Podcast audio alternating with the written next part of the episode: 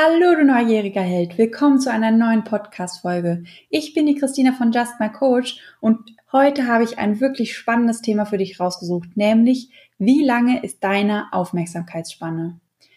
Falls du in deinem aktuellen Berufsalltag irgendwie das Gefühl hast, festzustecken oder noch nicht 100% glücklich und zufrieden bist, dann ist die heutige Podcast-Folge perfekt für dich.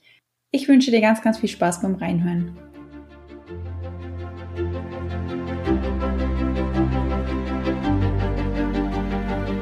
Bist du neugierig, wissensdurstig und sprühst über vor Begeisterung? Hast du tausend Träume für dein Leben und weißt gar nicht, wo du zuerst anfangen sollst? Wohnen mehrere Seelen in dir, die alle unterschiedliches wollen? Und hast du manchmal das Gefühl, dass von dir etwas erwartet wird, das du einfach nicht erfüllen kannst? Möchtest du endlich herausfinden, was du wirklich vom Leben willst? Dann werde jetzt zu deinem eigenen Helden und hole dich selbst aus diesem Lebenstrott hinein in eine Welt, in der du wachsen darfst und Stück für Stück zu dir selbst findest. Viel Spaß mit deinem Selbstcoaching-Podcast. Der Nummer 1 für alle Scanner-Persönlichkeiten.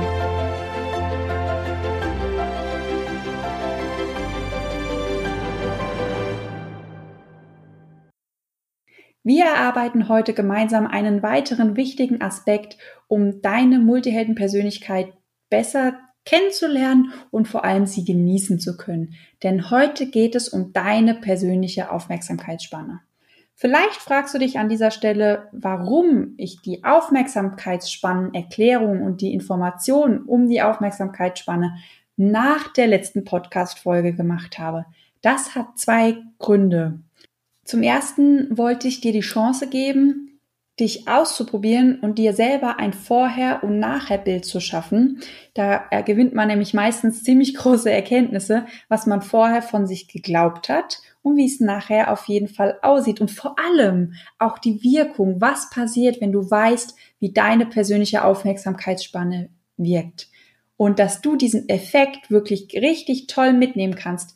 Deshalb habe ich die Podcast-Folge über die Aufmerksamkeitsspanne nach der letzten Podcast-Folge gewählt. Wie lange kannst du dich mit ein um demselben Thema beschäftigen, bevor dir langweilig wird?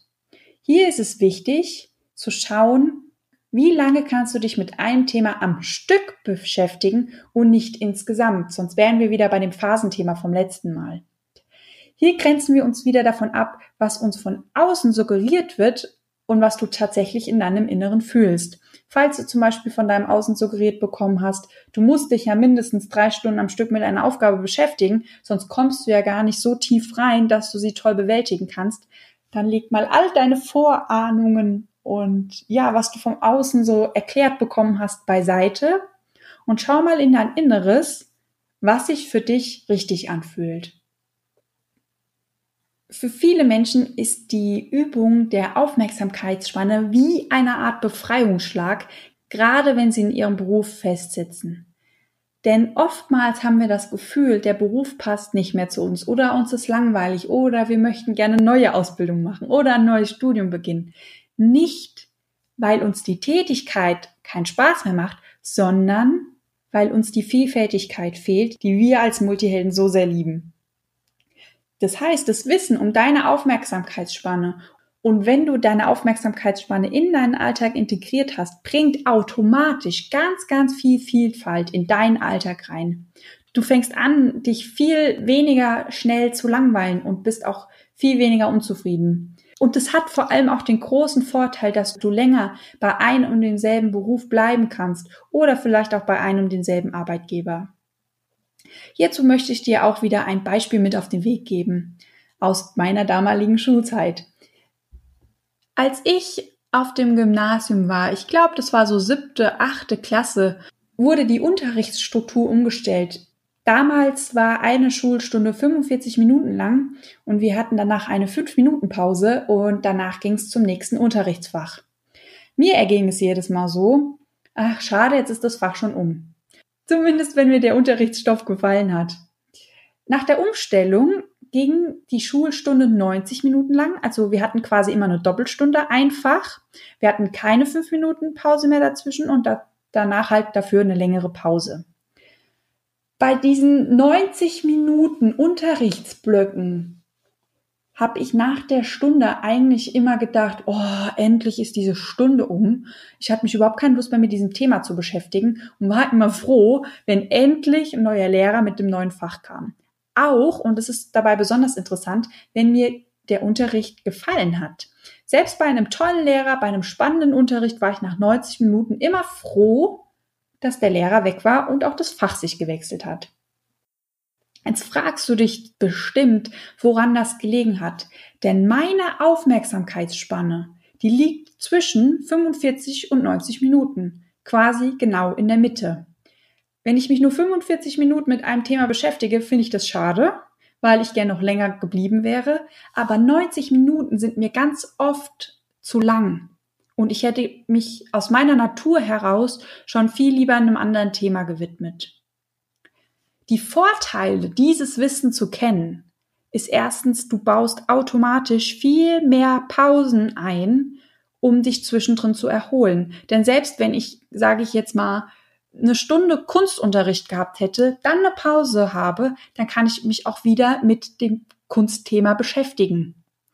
Wenn ich aber jetzt sage ich mal 90 Minuten mich mit dem Thema Kunst beschäftige und dann erst eine Pause habe, habe ich nach der Pause schon wieder keine Lust, mich mit dem Thema zu beschäftigen, weil es einfach für mich durch ist. Ich hätte vorher quasi eine Aufmerksamkeitspause gebraucht. Das heißt, der erste Vorteil, den das Ganze hat, ist, du machst automatisch mehr Pausen, wenn du nach deiner Aufmerksamkeitsspanne lebst. Den zweiten Vorteil, den du hast, den habe ich vorhin schon mal angesprochen, du bist automatisch vielfältiger unterwegs, denn du kannst nach jeder Aufmerksamkeitsspanne das Fach wechseln Beziehungsweise, wenn du das Wissen aus der letzten Übung mitgenommen hast, die Phase wechseln, in der du dich befindest. Kannst du, muss aber nicht sein. Erinnere dich an das Beispiel mit der Christine und ihren Phasenplan.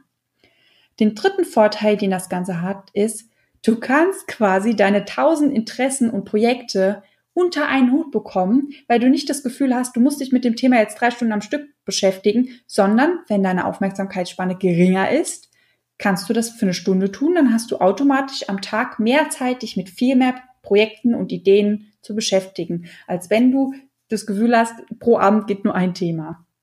Das vierte ist, und das ist eigentlich der Hauptvorteil, du bist automatisch glücklicher und zufriedener, weil du ja nach deiner eigenen Natur lebst. Das heißt, du bist nicht mehr fremdbestimmt, sondern kannst für dich persönlich deine Freiheiten so schaffen, wie dein Körper das nun mal braucht.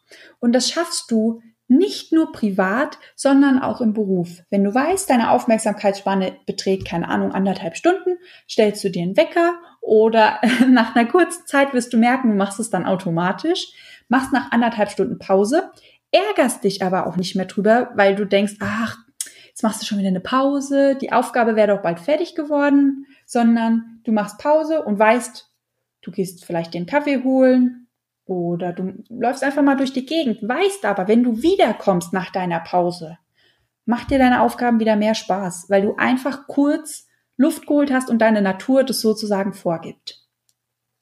Wie findest du heraus, wie lang oder wie groß deine Aufmerksamkeitsspanne ist? Dafür haben wir wieder eine tolle Selbstcoaching-Übung für dich kreiert. Die ist auch ganz, ganz leicht. Die besteht aus vier Schritten. Erstens Du suchst dir mehrere Aufgaben aus. Wichtig dabei, nimm ein paar Aufgaben, die aus deinem Hobby kommen, nimm ein paar Aufgaben, die so Pflichtaufgaben sind und achte bei den Aufgaben darauf, dass sie lange genug dauern. Also keine Aufgabe, die nach einer halben Stunde fertig ist, weil dann findest du ja nicht heraus, ähm, ja, wie lange deine Aufmerksamkeitsspanne ist. Und dafür ist die Aufgabe ja gut. Also schau bitte, dass du nur Aufgaben nimmst, die auch lang genug dauern, um selbst zu erkennen, wann würdest du denn lieber aufhören. Der zweite Schritt ist auch eine wichtige Regel. Beginne und ende immer sofort, wenn du das Gefühl hast, auf die Uhr zu schauen oder wenn du auf die Uhr schaust.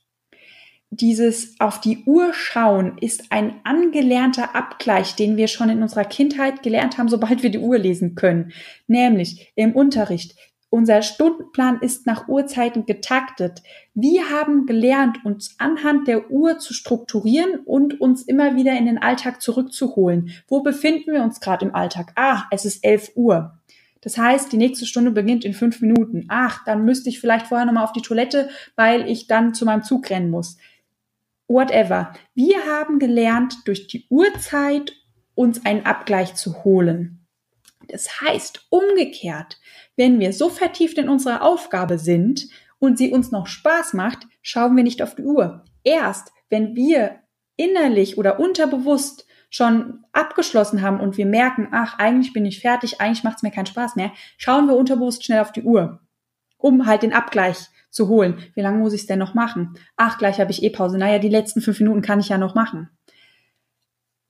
Wenn du jetzt sagst, okay, aber bei mir ist keine Uhr im Raum, dann kannst du auch gerne eine Uhr reinstellen oder dein Handy hinlegen. Wichtig dabei ist, dass du, wenn du die Aufgabe bewältigst, die Uhr nicht so hängt, dass du automatisch die ganze Zeit drauf schaust, sondern dass die vielleicht hinter dir hängt und du dich umdrehen musst.